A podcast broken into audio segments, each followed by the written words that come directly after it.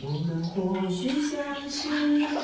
或许相逢，我只想说，有你真好。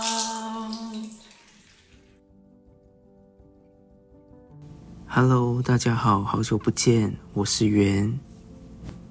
欢迎收听新一集的《源氏物语》。又隔了两个多月过去了，大家好久不见。不晓得在这个疫情的时代，大家过得如何呢？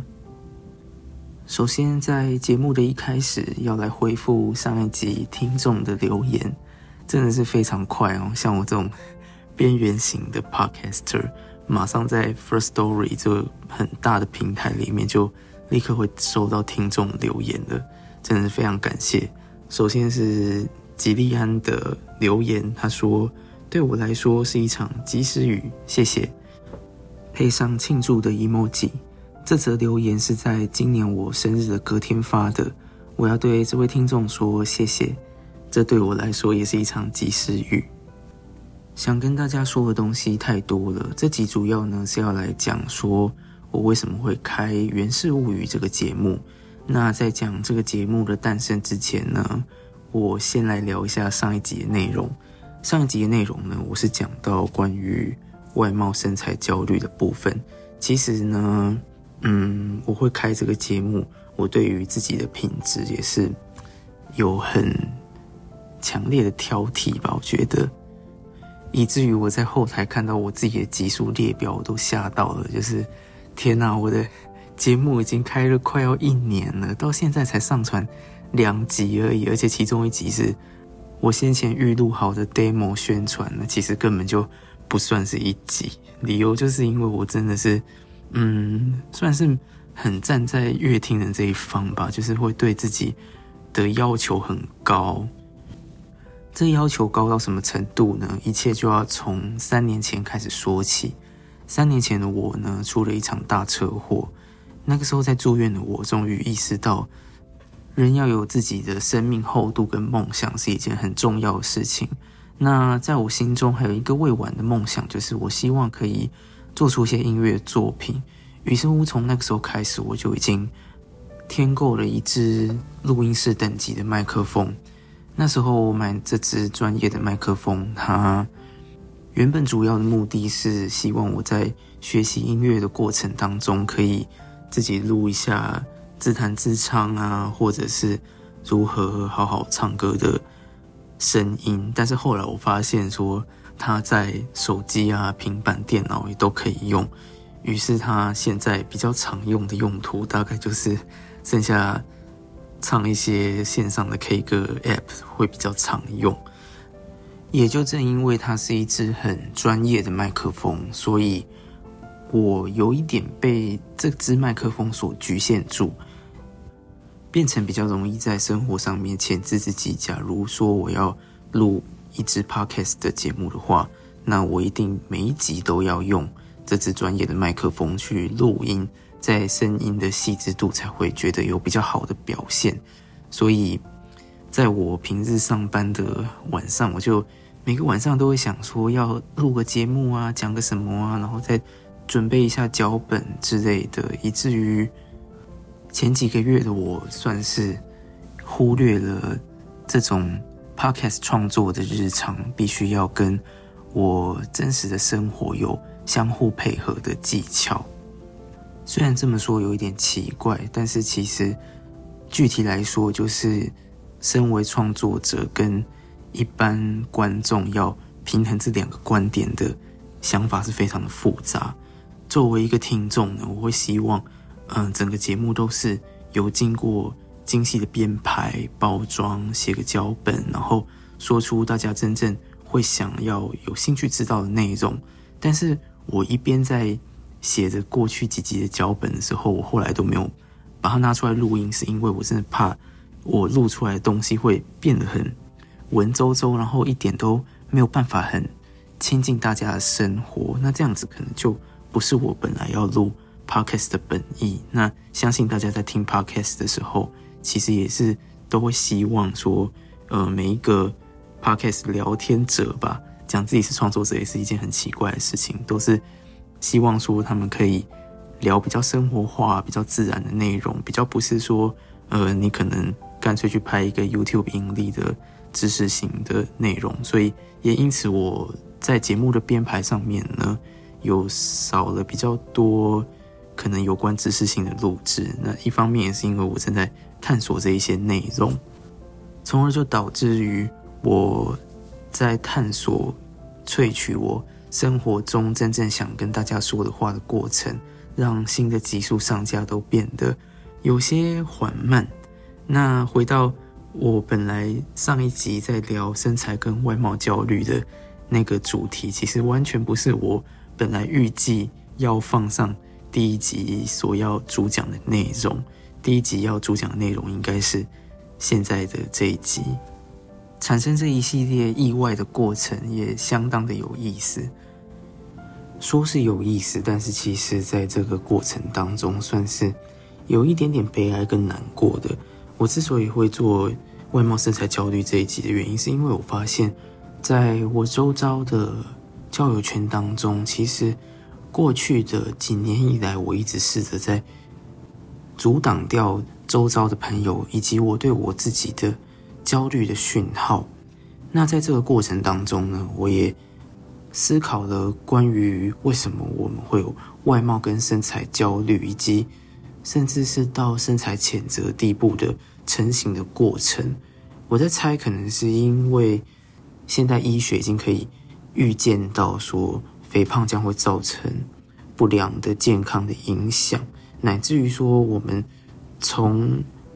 改变日常的生活开始，原先是在第一个等级是为了健康，那我们当然就会去欣赏说，呃，身材长得很好的人啊，他很值得我们去效法，其中可能还包含了运动家精神之类的。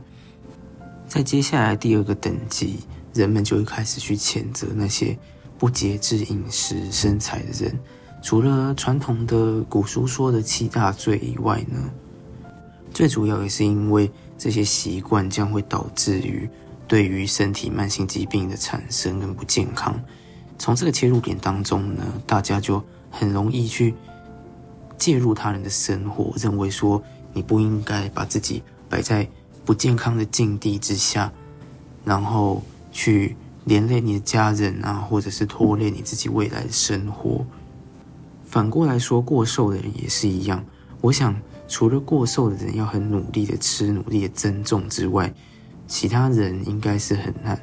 在努力增重的这方面获得大家的赞赏。这也就导致最终第三个等级，也就是价值观认同的迎合跟扭曲的现象产生。关于我们为什么这么的爱吃，以及这么的讨厌吃，以及这么为了想要追求健康而去健身这方面的焦虑，这很有可能是食品厂商以及各式各样的健身厂商彼此互相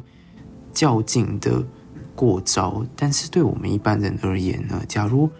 我是一个过瘦或过胖的人，然后我花费了很大量的努力，最后终于达到万人称羡的。标准，然后匀称，甚至是很有线条的身材呢？我们当然会希望说，可能要一直巩固自己的名声地位啊，不会再被现在的可能价值观认为说多元身材只要看见自己的价值也很好的这种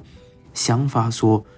打破我们固有建立起来的名声。于是乎，我们就会更把握机会去表现目前自己最好的那一面啊，力求希望。大家都可以追随着自己的价值观去发展，在这三个等级的发展里面呢，我们常常就会顺着这些阶层去运行、去推动出这个社会跟你的价值观应该要有什么规则。它也可能会随着时代被改变，随着时代改变呢，现在的人就会认为说，你应该看见自己的价值，你应该看见真正健康的本质，其实也是包含心理因素的健康。于是我就反过来想，是什么样的现象去导致于这三个阶段一步步的扭曲了我们的生活，甚至我周遭交友圈的杂讯的产生呢？其实每一则讯息、每一个故事、每一篇文章的背后，它包含的就是一个情绪的波动跟高低的起伏。现在的价值观其实越来越关注，也越来越着重说，其实本来的我们就已经够健康了的事实。即便我们的身材可能不是最完美的，我们可能不一定每一个人都要当艺人，每一个人都要当健身型的选手，或是健身型的。网红、网美之类的，回过头看，其实就像我们在看那些三 C 产品的评测网站一样，我们通常都是在一个产品会出问题、有问题的时候，我们才会想说要去发文，或者是要跟周遭的朋友谈论到这个问题。但是，当我们原本在用它本来就应该很正常的东西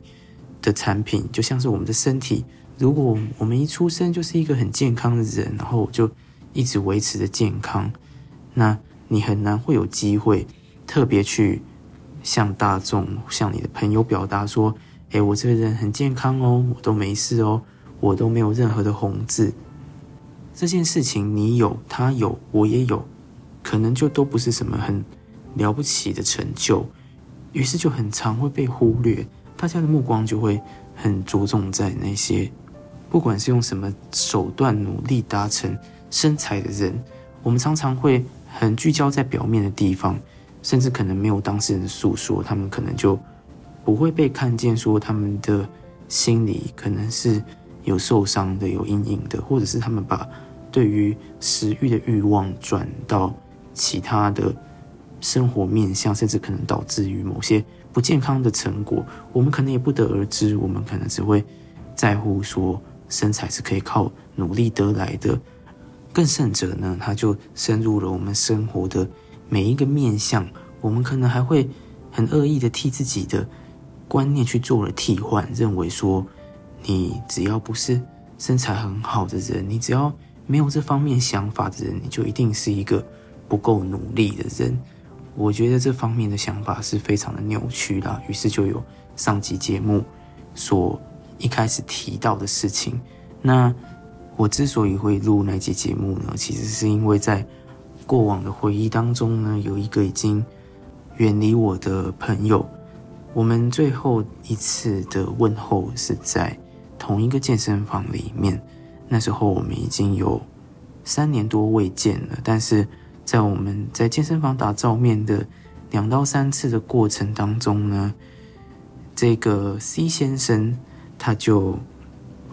每一次的问候都非常的怪异，他并不是说 “hello”，那也不是说“嗨，好久不见”，他的第一句话劈头就是说：“你是不是变胖了？”我不知道有多少台湾人他在对周遭的朋友打招呼会用这样子的语气。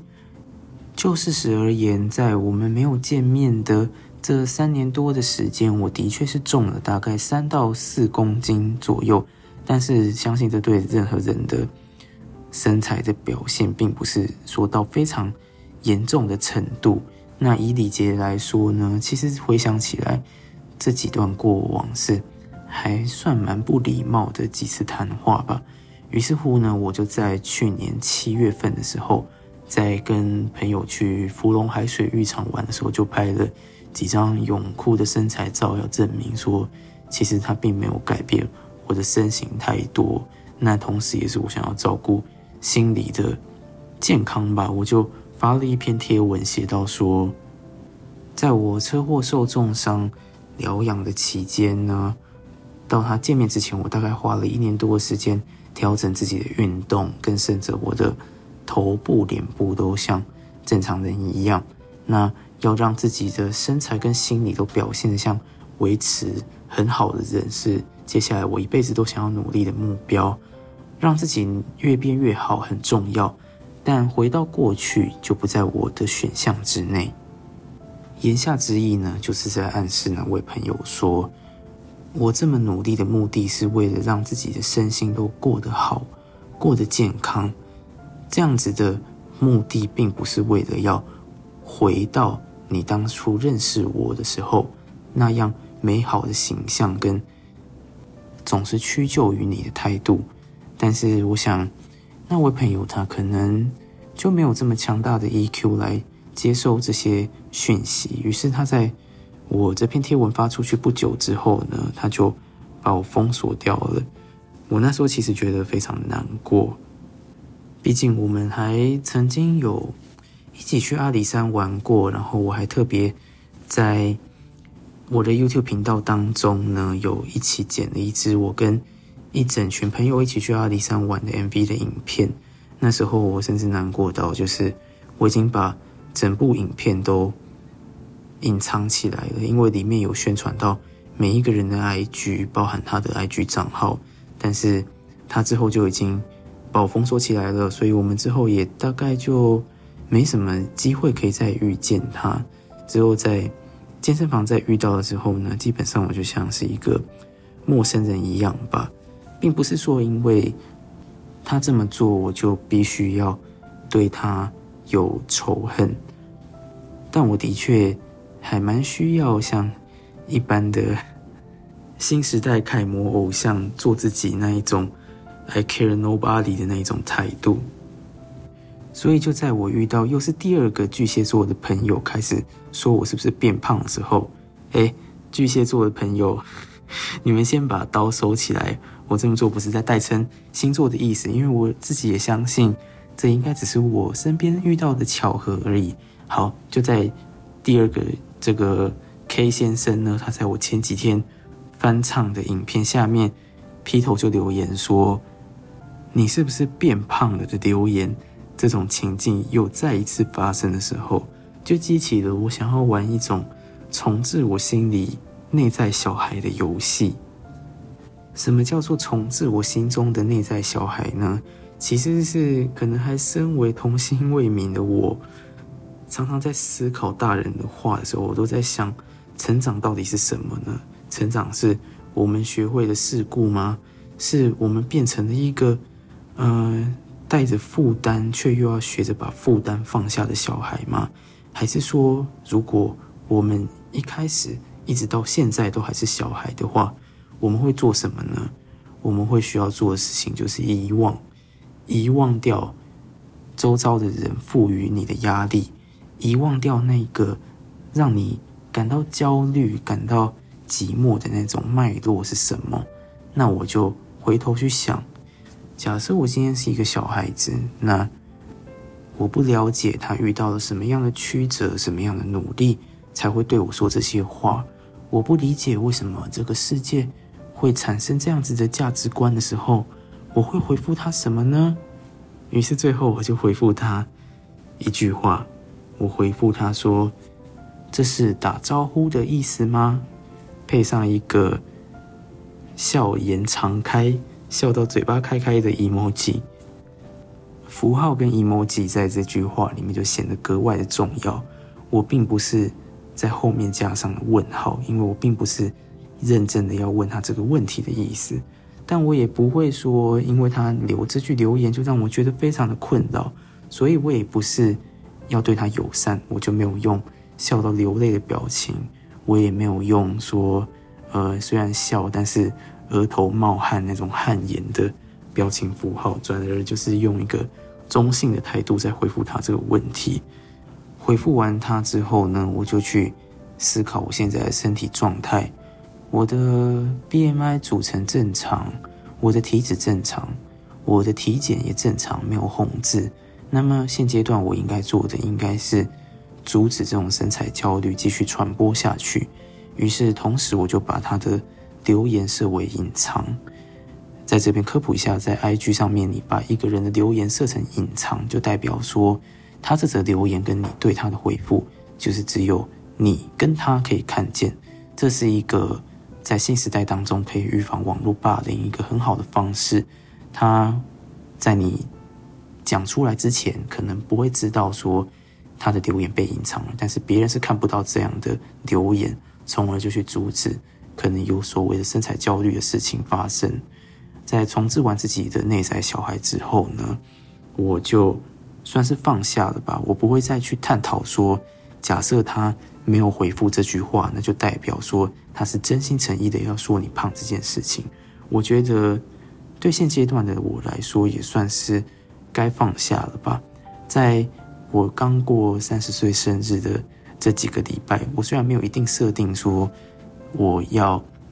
在三十岁达成什么，我要在三十岁成长成什么样的高度，但我也认同不断的去形塑自己未来的性格，是我成长当中很需要的目标之一。那我可能就会在接下来的日子不断的去练习如何。让自己的内在小孩过得好，去重置自己的内在小孩，然后再让自己的意识跟身心状态都有更好的发展的情况下去做每一件事情。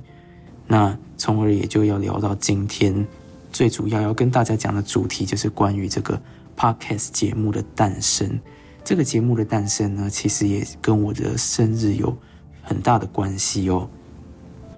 之所以会想要录这个节目，其实是因为它包含在我前几年所设定的目标当中。我在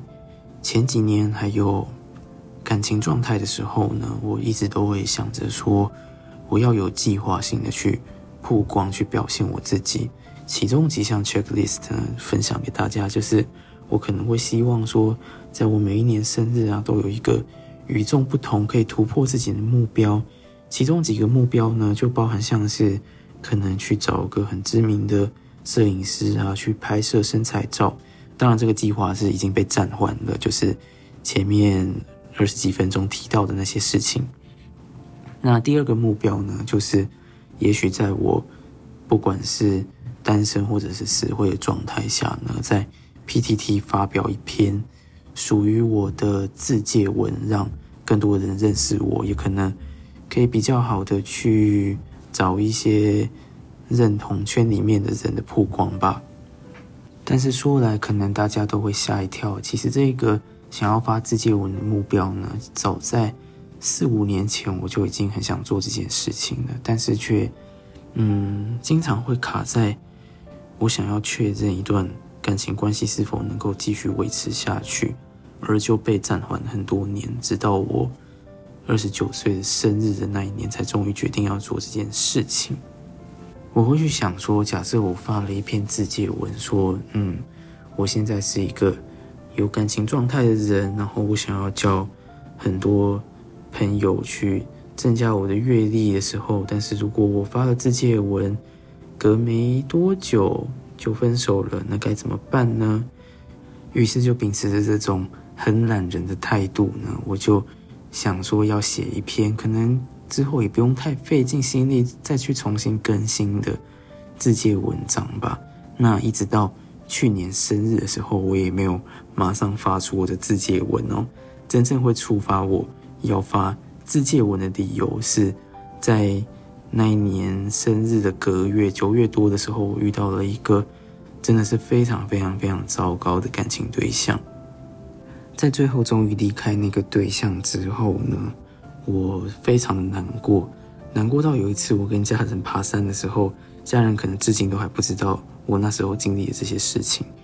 那时候我跟家人爬山的时候，我一直不断的喘气，喘到 我家人在问我说：“你怎么一个年轻人体力这么的没有办法负荷呢？”其实我不是在喘气，我是在。用喘气的声音来掩藏我下一秒可能就会忍不住想要爆哭的冲动，所以那个时候经历了大彻大悟之后呢，我就算是解决了我的拖延症吧。就想我今年无论如何，就算不是在生日的那一天这么具有纪念意义的价值去发这篇文章，我也一定要把这篇自介文发表出来。顺便在里面征求可能会成为我未来的感情对象。不过那时候我在准备自介文的时候，就发现到上面有一些问题。首先呢，就是在 PTT 上面，去年我要发自介文的时候，那个时候还是处在新注册的人数封闭的状态。我知道现在已经可以透过手机来做实名验证，然后重新开放给。外面的一般人也可以使用 PTT，但是那个时候是还在暂停注册的状态，这就会导致说，如果我要透过这篇自介文在认识新的朋友，或者是新的对象的过程当中，可能就会受到阻碍，因为当时的 PTT 已经是一个老化很多年的族群。我知道上面还是会有很多网友在上面，不过相较于大家都可以看文章的那种模式，我还是会想要知道说可以直接在上面推文互动的人的想法会是什么。这也形成了一种我很坚持要在上面发自己的文的一种执着吧。相较于现在交友软体啊，或者是社群平台都已经可以有很好曝光效果而言，我还是会希望可以知道真诚的在用文字语言互动的人的那群想法会是什么。那再来第二个问题呢，就是我发现当我的自介文。要成型的时候，上面的篇幅、文字或者是照片都有一点过于冗长的迹象。这句“过于冗长”其实是面向大众的时候说的。如果是我自己在我看我写的文章、图文跟我自己的故事，我当然是会觉得故事怎么样都说不完。但是，其实就连我自己现在在看社群文章的时候，我也不一定。有办法有时间去看超过两百到三百个字的文章，这可能就会是现在的人一直通往未来的一种习性。如果你想要认识一个新的对象，你的确只要讲到某一些关键的讯息就够了。但是如果你想要认识一个新朋友，或者是你想要交一个很真挚的朋友的时候，很有可能你没有办法只靠。一点点文字跟照片就来定夺你这个人会是怎么样？虽然大家常常说相由心生，但是这个时代更看重的是打破相貌与外表的印象，也就导致于说这种短图文的形式呢，会很难呈现我性格当中的多变性吧。说自己是一个很百变的人，这是一件非常奇怪的事情，但是我仍然在每一天。生活或者是工作的时候，我都会想要创造更多不同的面相，让大家去认识我。基于这个理由，我就想好，那我就开创一个可以让看到那篇文章的人在追踪我的 podcast 的时候，也许可以边听节目，然后一边做自己想做的事情，这样就不会觉得说。理解一个人，或是理解一种状态，需要花费很多的精力跟时间在上面，比较没有负担。那最后一个理由呢，其实也是 PTT 上面乡民的性格吧。这其实算是双面刃，因为我刚才就有提及说，我在上面会想要发文章，是想要寻求，嗯，会使用真实文字来做互动的。人的想法是什么？我在社群上面当然也可以找一些交友的社团啊，然后来发一些照片，上面可能会有一些赞啊，有一些表情符号。但是如果都没有说话的话，或是他没有办法有一定要靠说话来作为回复的驱动力的话，那我就会完全不知道这些表情符号背后代表的意义是什么。然而，也就是因为在调查。先前的人发自介上面得到回响的过程当中，算是体会到乡民文化残酷的部分。我并不觉得乡民文化有什么特别不好的地方，毕竟上面的回复也会代表着大众对这件事情的看法。这也象征的有一部分的大众是有一点利己主义的，像是。我看到上面有一些自介的文章，它虽然照片也许是养眼的，脸蛋也是好看的，然后也有设法在文章里面写一些东西。不过，只要当他最后的文章导向变成是“如果喜欢我的人，欢迎追踪我的 IG 哦”，之后就在后面放上自己的 IG 账号做结尾的时候，其实香米反而就会在下面骂说：“呃，你就是想要在。”这篇文章来吸流量啊，想要蹭粉丝啊，又是想要吸粉丝做什么的？在看到这些回文的时候，我就深深感觉到上面氛围是可怕。那这也是没有办法的事情。毕竟在社群文化当中，钱会往哪里走？那流量变现就是某些商人他可能无法避免的方向。不过拆掉那些语言之后，其实乡民的感觉是没有错的。如果你要在上面真心的交友的话，你可能就必须要给他们一种你是很诚心要跟他们交心的人的设定，去营造这些内容跟文章里面分享的事情。为此，我还在一边洗澡的时候烧脑，想说我该怎么样表现这种精神给即将认识我的陌生人，知道我的诚意的时候呢？我脑海中就想说，我可能可以写一首歌，于是就在洗澡的过程当中哼出了你听到这个 podcast 的预告，叫 “Hello 朋友”的 demo。这个 demo 是真的非常即兴的去想出来，因为我就有一个很明显的轮廓，想说我必须要创造一个跟他们说声 “Hello” 打个招呼的一首歌出来。接下来我才去想那。好，这首歌的 demo 已经出来了，那我应该要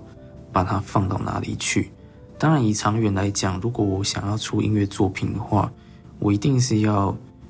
规划到把音档往 Street Voice 或者是一些版权机构合作的可能性，它才有机会在各个平台上面上架。但是在这一系列创作的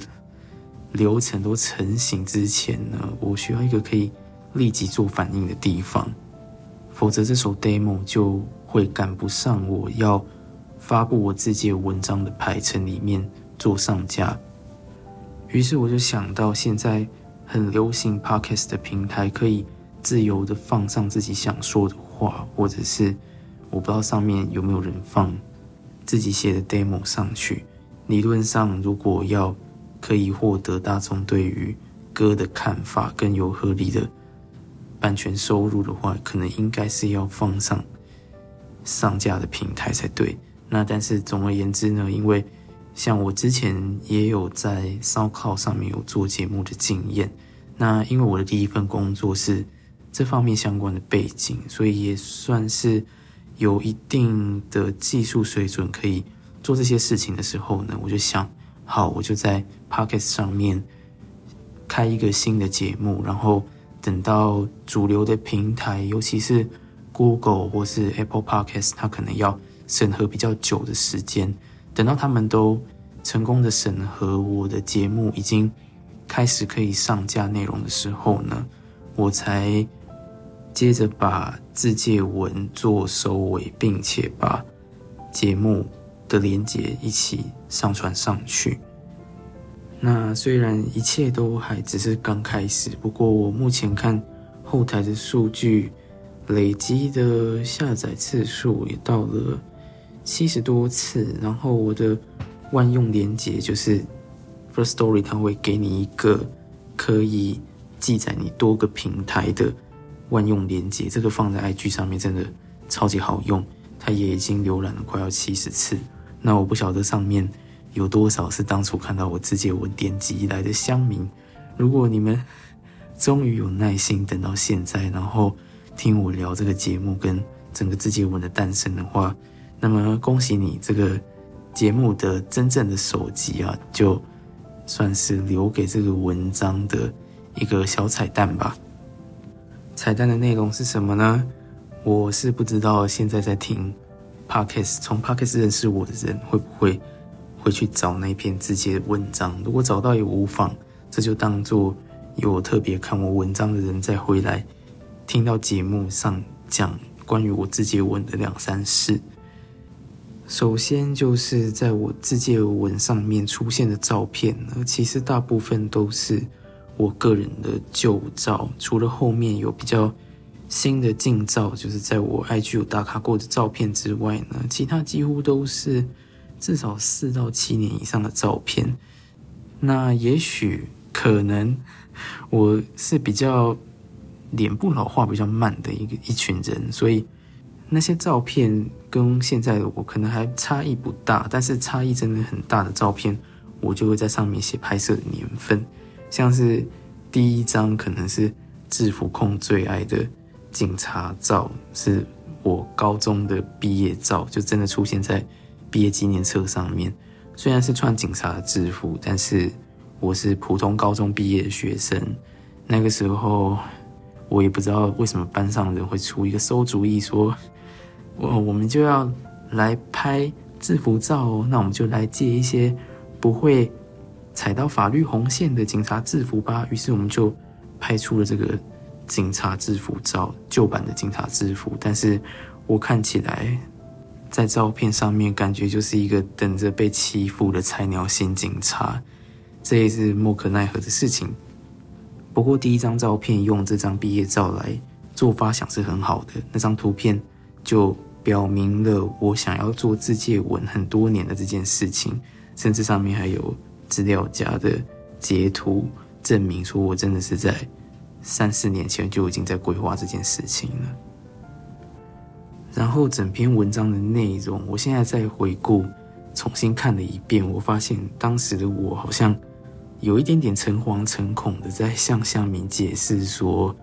呃，为什么会走到今天我必须要发自介文的程度？里面虽然没有很明讲，但是也隐约透露出我在看一些文章的时候，大家就会本能性的就是会去想到。问题背后的问题吧，就会觉得说，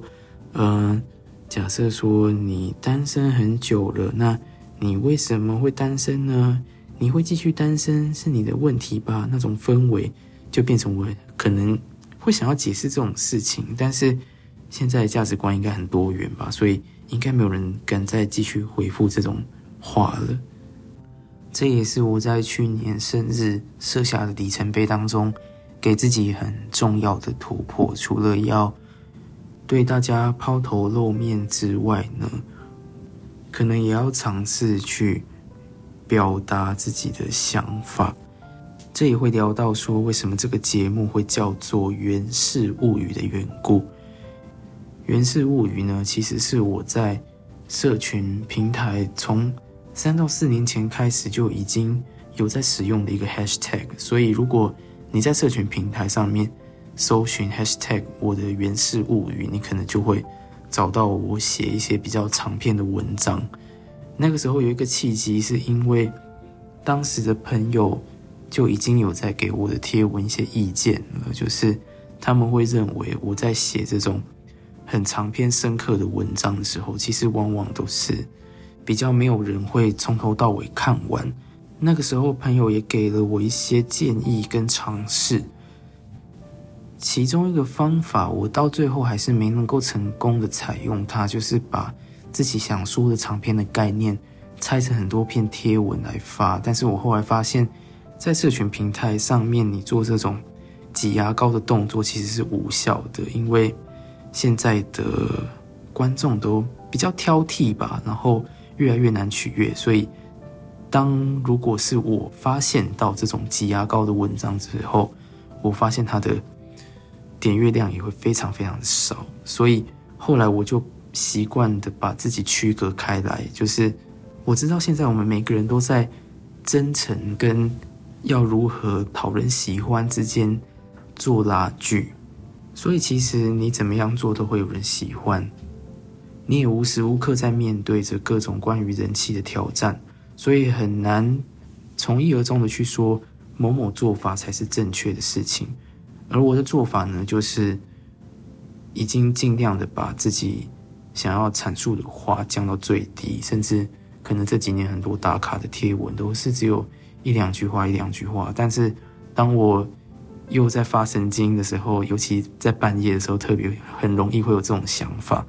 我就会在我长篇有感悟的贴文。等于贴上了我自己的金色品牌标签吧，就是象征着说，这是一篇长的文章哦，你要等到你有心情、你有耐心的时候再慢慢看完哦，就是那种感觉。这算是在这些年当中我比较大的改变。以前我都会比较强势的想法去面对大家，认为说，如果你要理解我这个人的话，你不看完我全部的想法。怎么能够代表我这个人呢？但是现在时代不一样了。如果你一开始的一点点简单来说的话都没有办法引人注意的话，你很难会在后续继续获得大家的喜欢。所以这也是我一直不断以来取舍的过程吧。包含我连在 IG 上面发文，大家知道，如果 IG 你要贴一个贴文的时候，你会被限制在你的照片只能够放十张的版面限制。我现在已经非常非常收敛了，就是可能会控制在四张，或者是只有一张，或者是有时候一张照片有不同角度的时候，我都会希望说，我要把我不同的面相丢给大家去认识，而没有去意识到。其实从大众的角度来看，他们可能会认为说这些杂讯已经过头了，又或者是说，嗯，这些照片太网红了，可能就会被社群平台过滤掉哦。其实我也是很难理解说社群平台的演算法到底是什么啦，以至于说，嗯，我的个人 FB 跟 IG 虽然是联动发文，但我 FB 走的是个人账号，然后 IG 就走商业账号。我也不晓得他到底是会怎么判断，也许是够网红的照片就会被降低触及率呢，又或者是太过无聊冗长的文章就会被过滤掉呢。总之，就像我刚才所说的，我一直都在尝试生活的各种不同的变化，小到说我平常要吃什么，我应该要吃一点新品的，我应该要。绕不同的路走回家，我应该今天要选择做不一样的事情，也就代表着一系列我打算要做这个节目的想法。那这个《源氏物语》的节目它将会怎么发展呢？坦白说，我现在会告诉你，其实我也不知道。也许我可能会找人访谈，也许我有可能会都只讲自己的事情，也许我有可能会做任何形态、任何变化，只要。能够符合各个时代的分众化吗？可以这么说，整个网络时代就是为了要去中心化而存在的，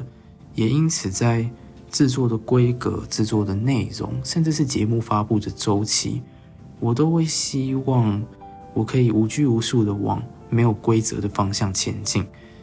也因此，我可能没有办法告诉你说。你可以在多少周期之内，嗯，每周礼拜几的几点几分上传多少长度的节目，这都是我在创造这个节目当中没有定论的事情，所以我也不知道现在在听这些节目的你们，可能下一次听到我的节目会不会是更久之后呢？也不一定，但是我会希望接下来节目不要再拖到半年、一年这么久了，至少现在。两个多月我就已经觉得很久了，然后累积的一些想法跟脚本，终于要在这个时候爆发也说不定。所以有兴趣关注我的朋友们，就请你们锁定接下来的集数喽。好的，很谢谢大家收听到现在，聊一些我自己觉得其实蛮琐事的东西，但是这一切都对于这个 podcast 节目至关重要，所以我觉得有必要要。特别开一集来聊聊这些琐事，那很谢谢你们听到现在。但是如果你们还可以继续听我说关于一些琐事的消息的话呢，我可以再说一些我的想法。我在节目的前半段已经讲到说，我没有意料到那个关于身材以及外貌焦虑是第一集的这件事情，它其实是临时安插进去的，就是因为我收到了。太多的杂讯，又甚至是像第一集一开头提到说有 podcaster 说，嗯，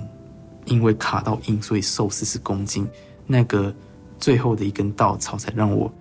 临时安插了第一集当这个节目的整个开头，讲好多第一集的东西，但是我并没有要把自己定位成什么平等勇士啊，或者是解除焦虑的勇士，这是我们一直不断要面对的动态平衡。但是我要说的很技术面上面的事情是，其实这个第一集的节目啊，是我在公司的茶水间录的。他用的器材他非常的阳春，就是我的 iPhone 直接手机录音。现在手机录音都已经可以录到很清晰的声音了，也就包含他把整个茶水间有一些机械的杂音，全部都录进去了。所以我不知道你们有没有很仔细的戴着耳机听第一节节目。其实现在这么分散市场的时代，你们有大致听完节目，我就已经很感激了。但是如果你仔细听的话呢，你可能就会像我一样，听到节目里面有一些好像太过干净的空白，就是因为我把那段音档丢到很专业的软体去做噪音消除，才有你们现在听到的成果。我不知道你们会不会觉得跟这集节目有差异？那我在前半段有讲过，说我买了一支很高级的麦克风，其实它的代名词在这集不能用这支，因为这一次也是我真的是拖延拖到